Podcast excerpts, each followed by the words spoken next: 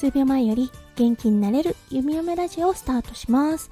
おはよう、こんにちは、こんばんは。ハロー、弓嫁です。このラジオはオーストラリア在住19年の弓嫁が日々のハッピーや発見を声に乗せてお届け、ふわっとトークラジオです。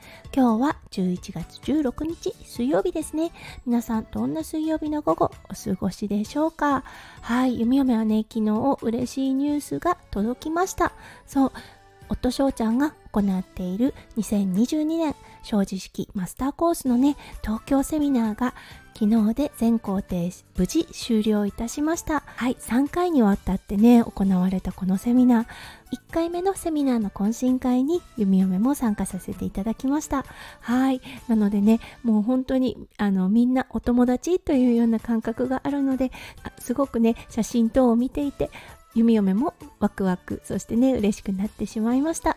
そしてね弓嫁のラジオを毎日聞いてくださっているリスナーの一人の方もはいこのねセミナーに参加されて卒業された方です。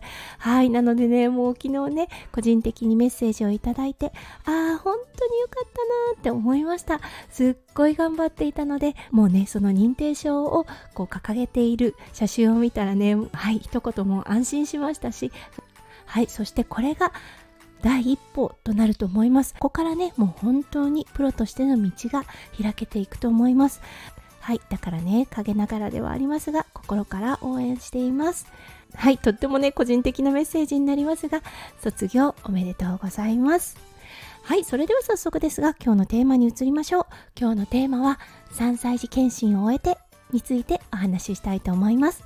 それでは今日も元気に弓嫁ラジオをスタートします。はい、オーストラリアだったんですが、2歳を過ぎると4歳まで毎年あのいわゆるオーストラリアで GP ジェネラルプラクティショナーと言われている方に、はい、健康状態等の確認をしてもらわなければならないんですね。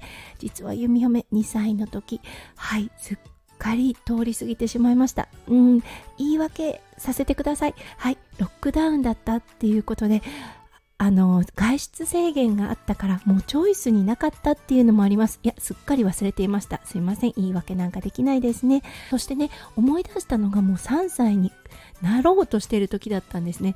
ああじゃあこれじゃあもうね3歳待った方がいいかもと思ったので今回ね3歳と1ヶ月で3歳児検診受けてきました。言われるかなと思ったんですが特にねあの先生から指摘があるわけでもなくはいあのーなんとなくスルーされた感じでした。で息子くんだったんですが現在3歳と1ヶ月はい体重が17.9キロ身長が97センチ。とやっぱりちょっと大きめの男の子に成長していました。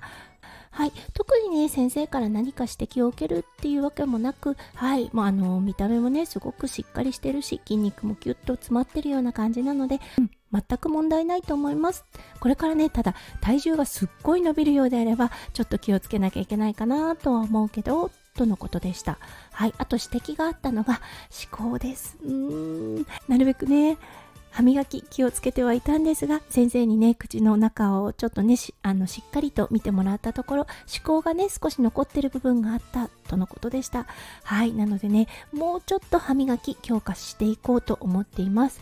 息子くんもねもう分かっている年なので先生に昨日言われたからね今日からねもっと歯磨き頑張ろうねと言ったらしっかりうなずいていて今日はねあの嫌がることもなくすんなりとね新しいルーティンをさせてくれました。はい。やっぱりね先生パワーってすごいなと思うんですよね。なんか特別感っていうのが彼の中でもあったみたいで。はい。なのでねそこをちょっと利用させてもらおうと思ってます。はい。あとはね特にうーん指摘はなかったかな。うん。